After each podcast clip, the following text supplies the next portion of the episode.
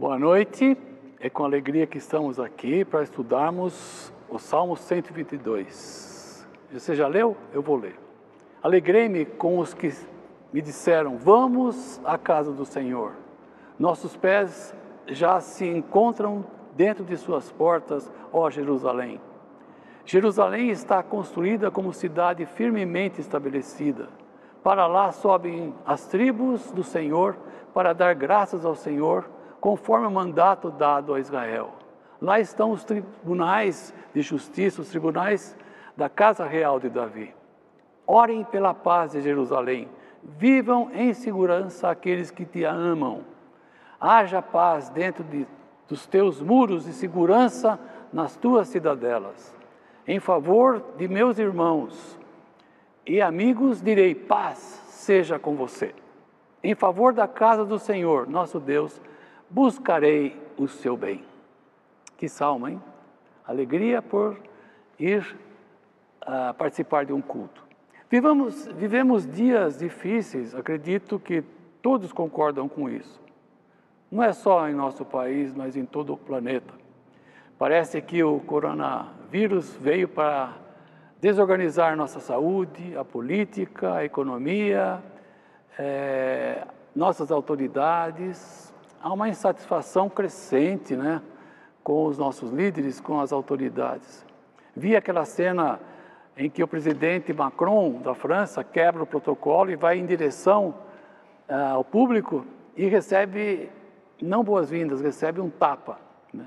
Nosso mundo está carregado de mentiras, corrupção. Todo instante há feminicídios, violência, até da parte policial, racismos. E se há uma, quanto mais se luta contra isso, mais situações piores acontecem. É a impressão que eu tenho. Quem de nós indicaria um Renan Calheiros para ser uma figura como um paladino da justiça numa CPI? Nem o Serginho seria capaz de fazer isso. Quando penso nas eleições para 2021, não consigo enxergar que haverá justiça, acabar com a corrupção, que haverá um avanço que possa salvar o nosso meio ambiente. Né?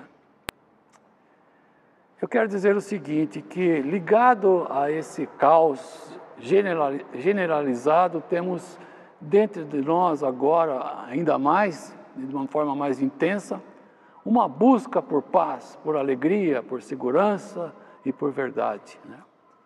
O problema é que a nossa humanidade tem procurado pela paz, alegria, segurança, pela verdade em lugares errados. A pergunta é: onde é que nós então podemos encontrar a paz, a alegria, a segurança, a verdade? Bem, o nosso Salmo 121 aponta para um lugar, que há um lugar onde nossos pés sentem segurança. No versículo 3 é, ele diz: como cidade firmemente estabelecida. Nessas cidades há segurança. Lugar para, versículo 4, dar graças, louvor, reconhecer que o Senhor é bom o tempo todo.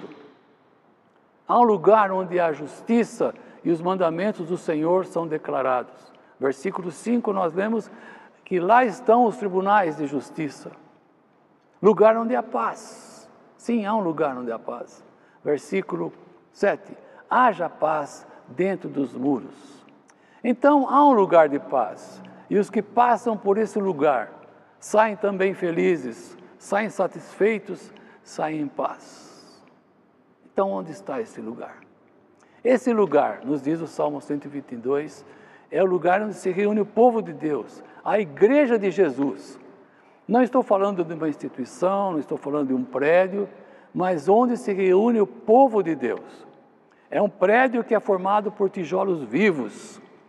O apóstolo Pedro diz: vocês estão sendo utilizados como pedras vivas na edificação de uma casa espiritual. Então, o Salmo 122 aponta para um certo lugar onde as pessoas vão entusiasmadas para adorar a Deus. É nesse lugar que nós devemos ir. Veja, alegre-se, vamos à casa do Senhor. Isto é, meu coração salta de alegria só de saber para onde eu estou indo. Podemos ler no livro de Atos como era o clima da igreja nos seus primeiros dias. Em Atos capítulo 2, por exemplo, a partir dos versículos 42, que juntos participavam das refeições com alegria e sinceridade, louvando a Deus e tendo a simpatia de todo o povo. Como você, você imaginaria que é o clima? Claro, é um clima, era um clima de alegria em estar lá, entusiasmado por se reunirem ali. Eu quero dizer o seguinte, que eu e você temos que ter esse mesmo entusiasmo a mesma expectativa quando nós pensamos em nos reunir, assistir um culto uh, da igreja. Está, e, isso está muito longe de uma obrigação, de uma, de uma imposição, né? de ter que estar lá. Outra coisa que eu queria dizer que o salmista é, fala de Jerusalém como centro de adoração dos judeus. Era também onde havia festas de comemoração pelos feitos que Deus tinha realizado entre eles comemoravam como Deus o criou, como Deus libertou a escravidão do Egito, como Deus os perdoou e providenciou que vivessem sem culpa por seus pecados. Nós também temos o mesmo motivo para nos alegrar, é, para termos os mesmos motivos para participarmos dos cultos. Jesus nos redimiu da vida que tínhamos separado de Deus, nos reconciliou com Deus não só possibilitou uma nova vida, uma nova humanidade, é, como ainda nos deu uma nova família, o povo de Deus, que é a igreja do Senhor Jesus. Será que isso não nos motiva, não, não nos dá alegria para juntos cultuarmos a Deus? Né? Eu estava me lembrando essa semana da minha avó Alice, da alegria dela e satisfação de ir ao culto da igreja lá em Jundiaí, onde eu nasci. Ela nunca deixou, pelo menos nunca passou pela minha mente, que era alguma coisa, uma obrigação, uma imposição. Mas nós, eu e o Dimas, íamos com ela cultuar, cantar sobre Jesus naquela igrejinha bem pequenininha. Muitas vezes eu e o Dimas tomávamos banho e colocávamos a melhor roupa para irmos com a minha avó à igreja. Num dos cultos, eu me lembro, me lembrei, num dos cultos que eu dormi e era a cadeirinha onde eu sentava e caí, e caí bem nos pés do pregador, né? ali no chamado púlpito, né? E não me lembro como foi, mas eu acordei depois que estava no colo, acho que da minha mãe. Eu queria dizer outra coisa, que quando você critica alguém ou um culto, você pode estar vacinando a pessoa contra a igreja do Senhor Jesus Cristo. Você pode estar desanimando uma pessoa. Né? Eu, nesses anos todos, eu tenho visto é, maridos, ou esposos, ou filhos, em que aconteceu alguma coisa que o deixou desapontado. Digo também que nesses momentos a gente deve avaliar a nossa atitude é, a maneira como nós falamos da igreja, a maneira como nós criticamos a igreja ou alguém da igreja é, diante dessas pessoas. Quem sabe é, realmente também não temos a mesma alegria, a mesma satisfação de participarmos do culto.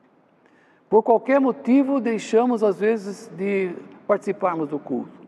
Ou pior, impomos uma obrigação para alguém para assistir junto com a gente, é, ou ir, né? É, e não demonstramos uma alegria genuína de poder estar naquele momento assistindo, participando do culto. Eu me lembro do Paulo Moreira como uma pessoa que nos ajudou a, a colocarmos como visão nossa missões. E ele contava para a gente das vezes que ele ia para a Romênia durante a ditadura do, daquele Ceausescu, né? Nicolai Ceausescu. E as reuniões eram feitas é, de uma maneira muito é, secreta. E as pessoas que iam lá é, tinham que ficar quietas, né, muito quietas. Eles cantavam é, como se fosse com a boca fechada. E havia muita alegria por isso. E aqui eu queria é, dizer mais uma coisa a respeito de cultuar a Deus, que Deus é uma necessidade que nós temos de um relacionamento com Ele. Nos cultos nós somos lembrados que Deus não nos abandona, não nos deixa, mesmo quando pecamos, quando nos sentimos fracassados, relacionamentos quebrados. Gosto muito do Salmo 103 que acabamos de ouvir. Ele diz assim, o salmista: Bendiga ao Senhor a minha alma, bendiga ao Senhor todo o meu ser, bendiga ao Senhor a minha alma.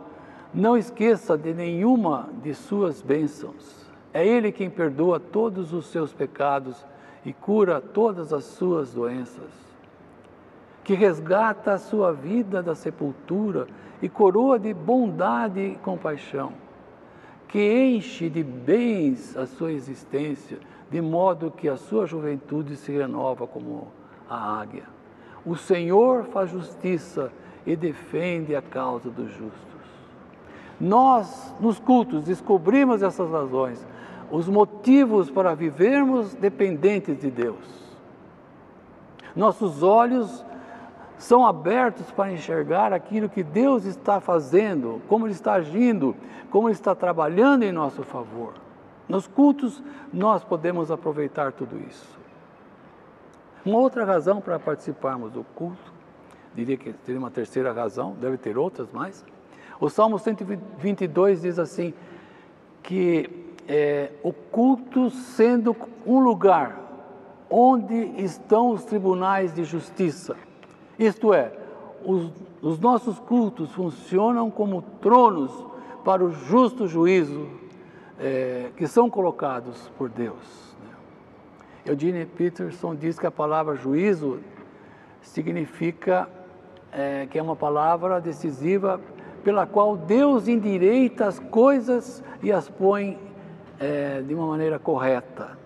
E comenta: Ele põe em movimento o amor, aplica a misericórdia, anulando o mal e ordenando a bondade.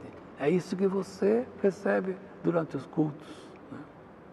Então, nos cultos, temos a grande oportunidade de sermos endireitados de uma maneira amorosa, de forma misericordiosa. E mais, anula o que é mal e experimentamos a bondade de Deus. Simplesmente não há nenhum lugar neste mundo fora do culto que possamos desfrutar tanto do nosso Senhor. É por isso que eles subiam até Jerusalém.